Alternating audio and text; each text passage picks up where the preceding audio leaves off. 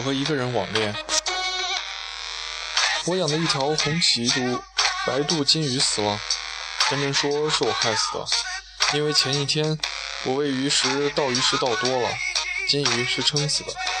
晨晨在化妆，今天她打扮的特别美，白色的长裙子，中分公主头，看起来特别清纯好看。我知道今天又是那个人来北京的日子了。晨晨出门很鄙夷地对我说：“你能不能别把那鱼放你手里，呆呆地看着，心死。”然后晨晨就走了，他心情挺好的。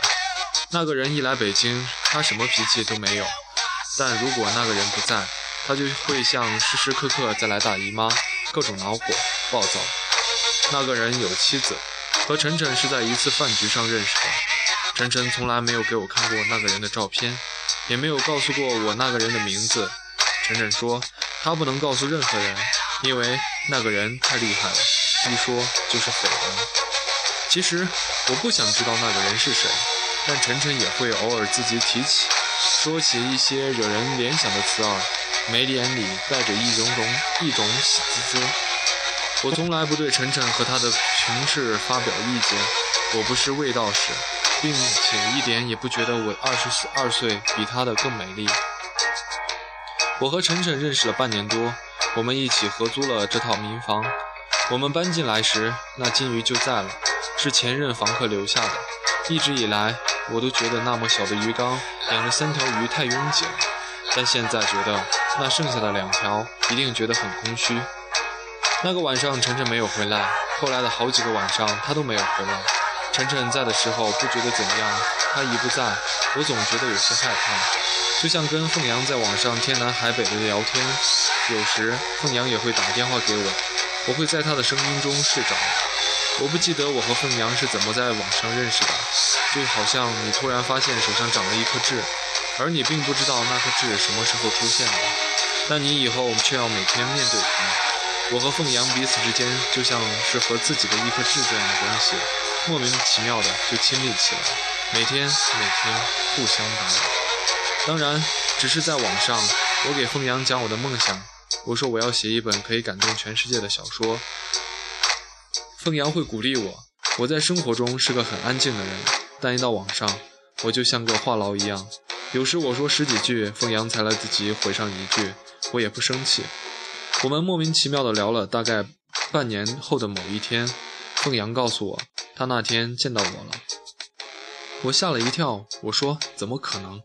凤阳说：“他去了我所在的那家沃尔玛超市服务总台，问了我洗手液放在哪个位置。那时我在沃尔玛做播音员，每天都很有有很多人到总台去问很多问题。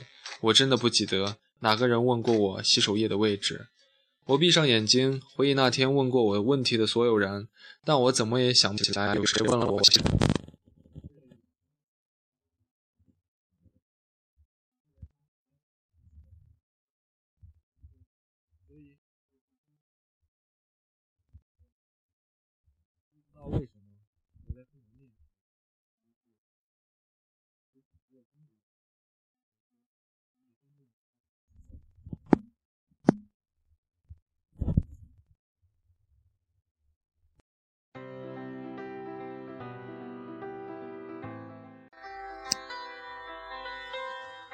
我说不上我对凤阳的感觉，好像是喜欢吧，又好像带着防备。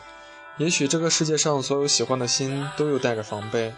之后好长时间我都没见凤阳，但我们开始经常打电话。对我和凤阳的关系，晨晨骂我。晨晨说：“网恋能有未来吗？”我有点小家子气，几天都不带搭理陈阳。晨晨。晨晨一点都不知道我在生他的气，依然打扮得漂漂亮亮的去吃饭。晨晨不上班，他的那个情人偶尔会给他一些钱，他要的不多，甚至不要。他对那个人是真的喜欢，所以想摒弃一切与喜欢无关的东西。但晨晨打扮折腾的厉害，他说，一个女孩子她可以很穷，但她不能看起来很穷，她必须是好看的，穿衣服必须是有品位的。晨晨有工作。也有一帮给他介绍工作的朋友，他的工作就是陪人吃饭，就仅仅是吃饭，一顿饭费大概五百块多。北京有好多这样的，不工作而只是陪别人吃饭就能活下去的年轻女孩。她们都一样的年轻漂亮，当然也有些懒，有些天真，很轻松的都能赚到钱，而且还能在饭局上认识金主。晨晨的那个人就是在这样的饭局上认识的。五月的时候，那个人带着晨晨出国了，又只剩下我一个人。我发烧了，大概是因为春季过敏，浑身起了小红疹子，一片一片的，特别恐怖。我一个人去医院吊吊吊吊瓶，陈阳刚好打电话过来，不知道为什么，听到凤阳声音的那一刻，我一下子就哭出了声。真的，不知道你有没有经历过这样的经历？当你生病的时候，你觉得你一个人可以完全扛住的时候，突然间一个亲密的人出现，就算是打一个电话而已，那种出现就像一双手刷的推翻了你刻意搭建的坚强的假墙。就在那天，我见到了凤阳。他来到医院，有些害羞地坐在我身边，陪我打完了吊瓶。说实话，我对凤阳的第一眼感觉不好，他和我想象中的太不一样了。虽然他早就告诉我他大我十岁，但我看到他的脸，还是觉得他好老了。我是个有心理事儿就立刻无法控制挂在脸上的人。凤阳看着我笑了，怎么对我很失望？没有啊，我说面无表情的。打完针，凤阳开车送我回家。我不认识那辆车，只觉得好大，好爷们儿。之后他又开车送过我好几次，被晨晨看到了。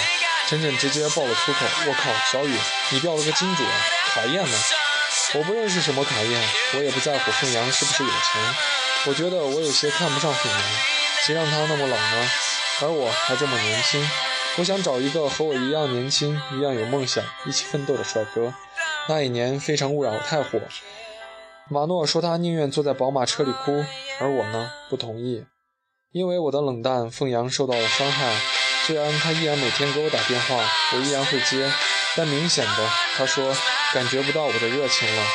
有一次他给我打电话，我手机停机了，他就帮我充了钱，问我怎么手机停机了，我说我没钱了，他立刻给我送钱，厚厚一沓，我不知道是什么是多少，但我知道怎么都不好意思要。他好说歹说，我只抽了五百，那五百块我一直没有还给他。倒不是我不想还，而是我怎么给他他都不要。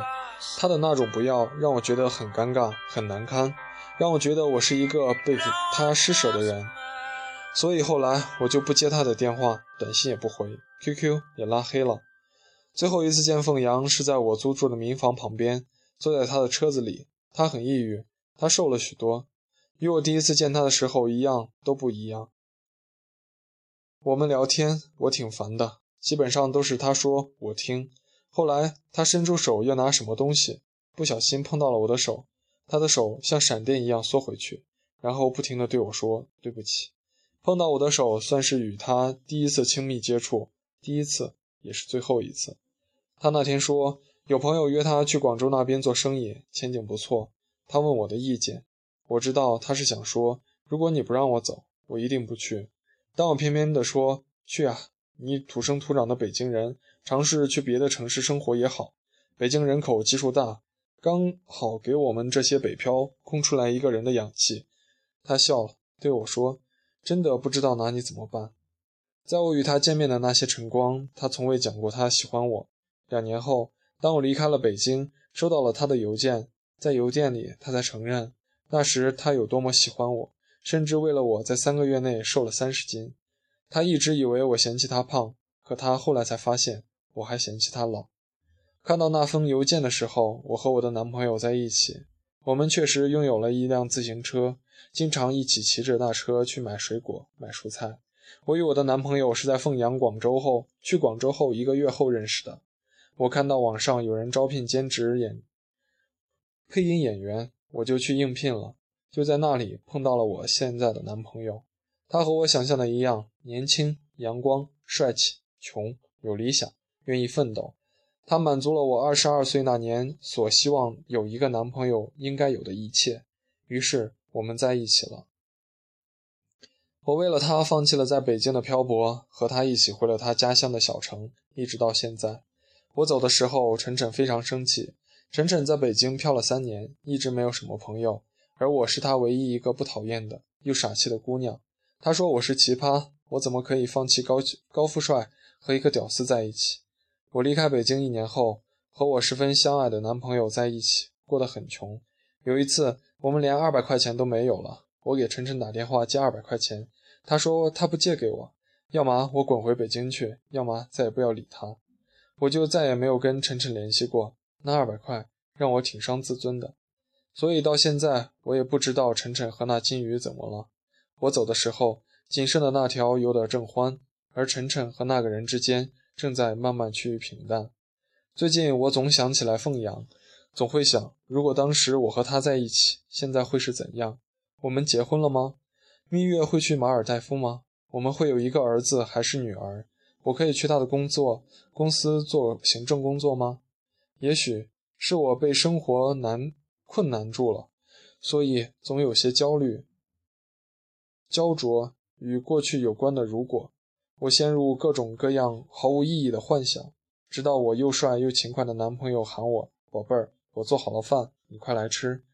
我嘴里喊着“马上来”，然后就去餐厅吃饭的时候，男朋友会把鸡蛋和肉丝都夹给我。我一边吃一边笑，把凤阳和我那一年一起犯下的傻事儿讲给他，但是没有如果。